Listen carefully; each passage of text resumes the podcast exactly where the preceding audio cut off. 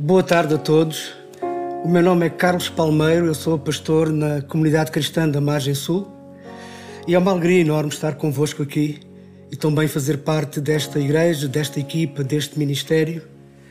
E hoje é um prazer poder fazer a segunda parte deste Tech Team Sermon que foi iniciado pelo pastor Joel Manuel, que foi uma bênção poder ouvi-lo e também partilhar com ele a palavra de Deus.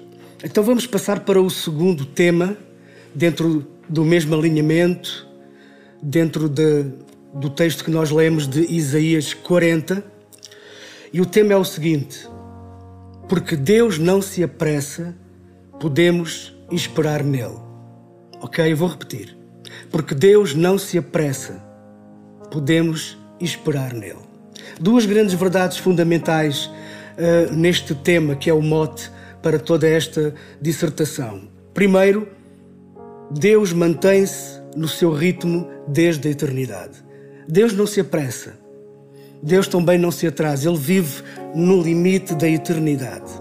E esse Deus que não se apressa, ele nos convoca a todos nós a saber esperar nele. Deus é o Senhor do tempo. Ele tem o tempo nas suas mãos. E quando ele decide intervir na nossa história, ele faz sempre no tempo certo. Não se apressa, não se atrasa.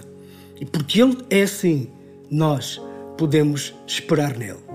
Já diferente do tempo de Deus é o nosso tempo. Nós vivemos limitados por tempo e muitas vezes nós queremos apressar Deus. Ele não se torna refém da nossa pressa. Ele nos convida a esperar nele. É isto que é importante para nós nestes dias, dias em que tudo é tão instantâneo, dias em que tudo é tão automático, Muitas vezes queremos fazer pressão para que as coisas aconteçam à nossa maneira. Temos que aprender a esperar num Deus que não se apressa.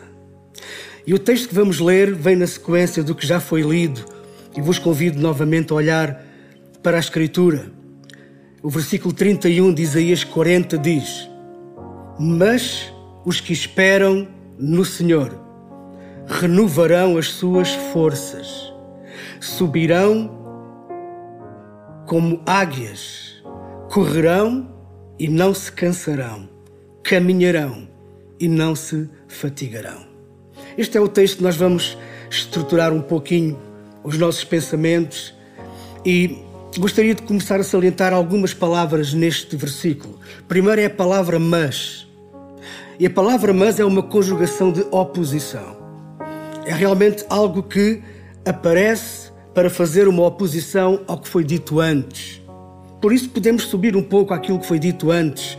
E aquilo que foi dito antes foi que os jovens caminharão e se fatigarão, os jovens certamente cairão. É uma, uma palavra muito forte e fala da juventude, símbolo da vitalidade, símbolo da força, símbolo do poder máximo do homem no seu auge, mas aqui, de uma forma muito assertiva, o texto nos diz que até os jovens se cansarão.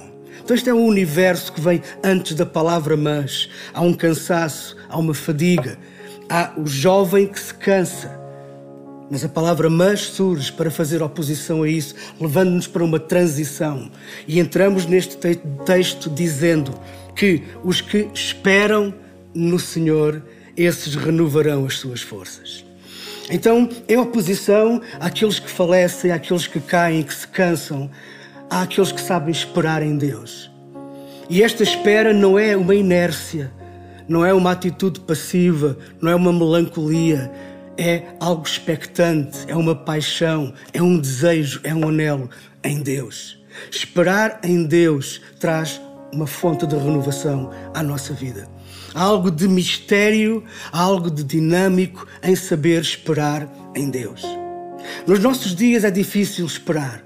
O nosso tempo cronológico não para e temos grandes dificuldades muitas vezes em esperar as estações de Deus, os processos de Deus na nossa vida. Mas é este Deus que não se apressa, que é Senhor do tempo que intervém na nossa história no momento oportuno. É este Deus que nos desafia a aprender a esperar.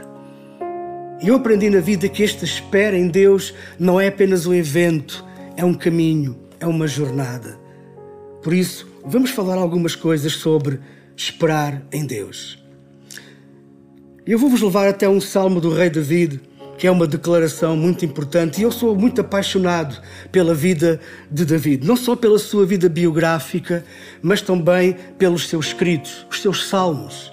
David ele tem uma forma de escrever que me fascina.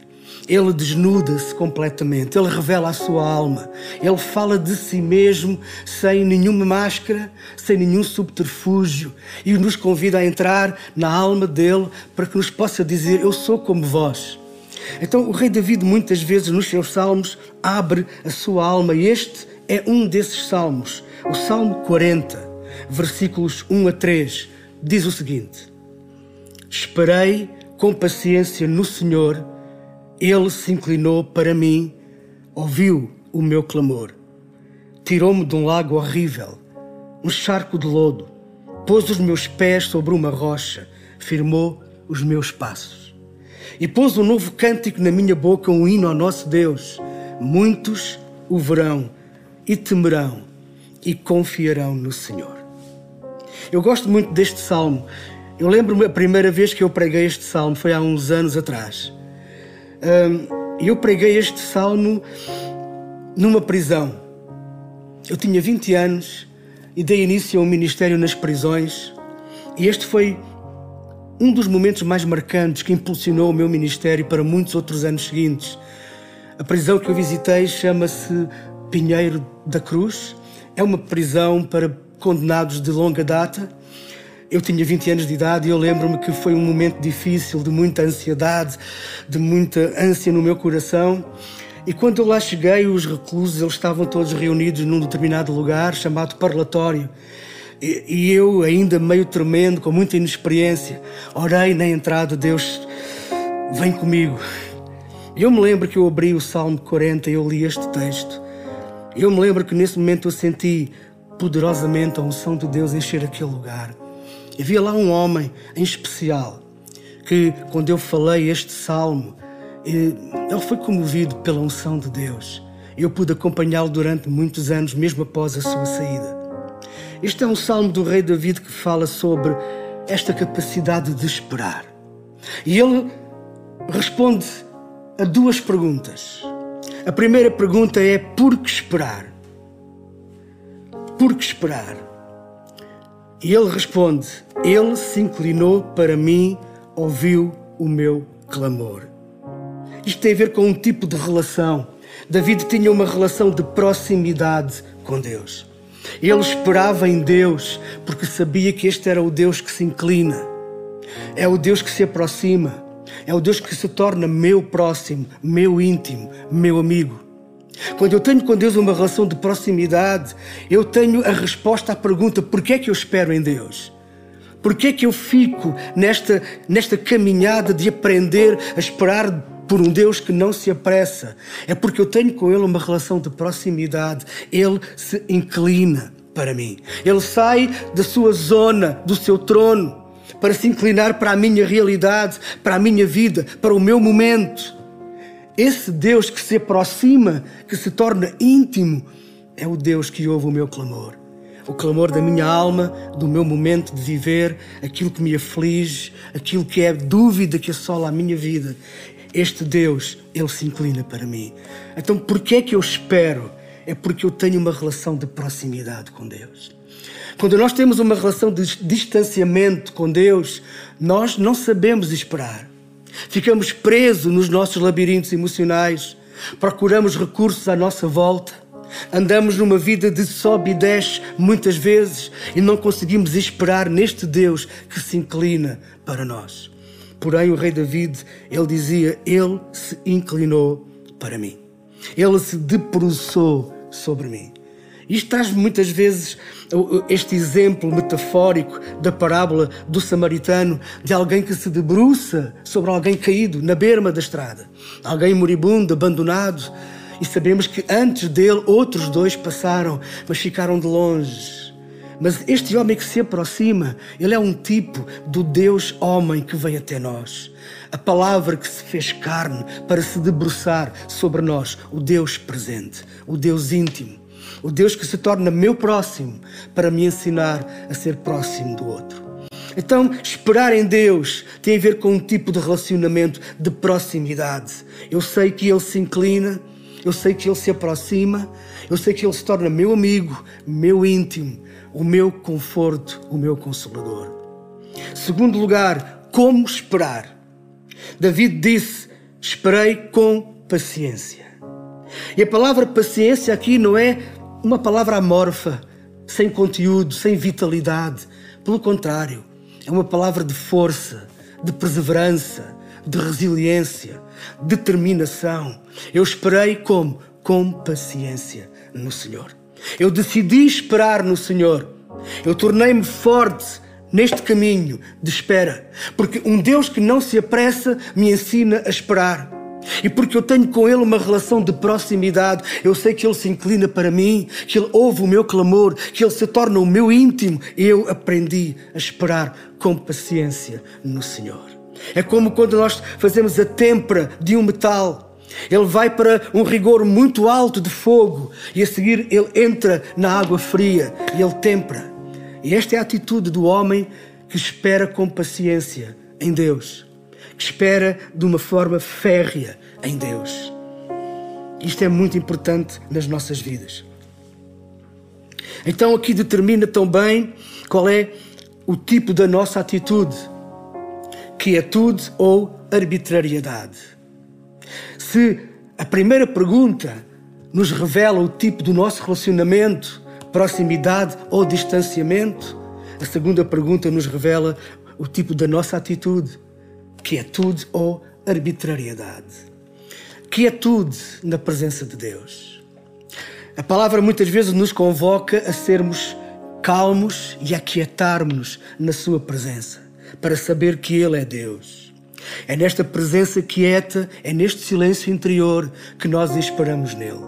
Mas a arbitrariedade toma o controle, cansa-se de esperar, assume todos os riscos, rasga todas as regras e avança Muitos de nós, quando não sabemos nos acalmar na Sua presença e fazer silêncio perante Ele, perdemos tudo na reta final. O rei Saul não soube esperar e no último momento da sua vida ele perdeu o seu reino. Perdeu o seu reino porque não soube esperar até o fim. Mesmo no momento final, ele assumiu o controle e ele perdeu o caminho da obediência. O seu reino perdeu-se. Temos que aprender a aquietar o nosso coração na Sua presença e a esperar com paciência em Deus, neste Deus que nos é próximo, neste Deus que é amigo. Esperar pacientemente muitas vezes requer silêncio. E eu aprendi na vida que há muito mais fé, muitas vezes, no nosso silêncio do que em muitas palavras estéreis, do que em muitos gritos que nada significam. Há mais fé no silêncio confiante, na serenidade interior, na paz da Sua presença. Precisamos aprender a esperar num Deus que não se apressa. Então depois vem a resposta, o momento, Kairos, acontece. É que Davi faz uma descrição da sua alma nesta fase da sua vida e ele descreve como se fosse um charco horrível, uma cova de destruição. Esse era o estado da sua alma. Ele sentia-se preso num charco como se fossem areias movediças, das quais não se conseguia libertar. Ele estava numa cova de morte, de destruição, mas o Senhor veio à sua vida. E este é o momento Kairos. É um Deus que intervém na nossa história quando esperamos nele. É um Deus que nunca se atrasa no momento da nossa vida. E diz o texto que o Senhor o tirou desse lugar, colocou os seus pés numa rocha, lhe deu fundamento, firmou os seus passos, lhe deu um novo caminho pôs uma canção na sua boca, deu uma nova linguagem e Deus lhe deu um testemunho novo. Muitos verão isso e confiarão no Senhor. Termino dizendo, um dos, das metáforas que vem no primeiro texto que nós lemos é a águia. E a águia é um símbolo de renovação. E há uma renovação muito grande, até mesmo misteriosa, em saber esperar em Deus. Esperar em Deus renova as nossas forças, a nossa energia, a nossa vitalidade espiritual, renova a nossa capacidade intelectual, emocional. Esperar em Deus renova a nossa vida. Olhamos para o amanhã com mais esperança, olhamos para os projetos, para os sonhos, para a família. E neste tempo que estamos a viver, em tudo aquilo que está a acontecer na humanidade, que de uma forma direta nos aflige, de alguma maneira toca na nossa vida, na nossa casa, na nossa igreja, nós precisamos a esperar em Deus, um Deus que nunca se apressa. Que Deus abençoe a vossa vida e vamos esperar em Deus.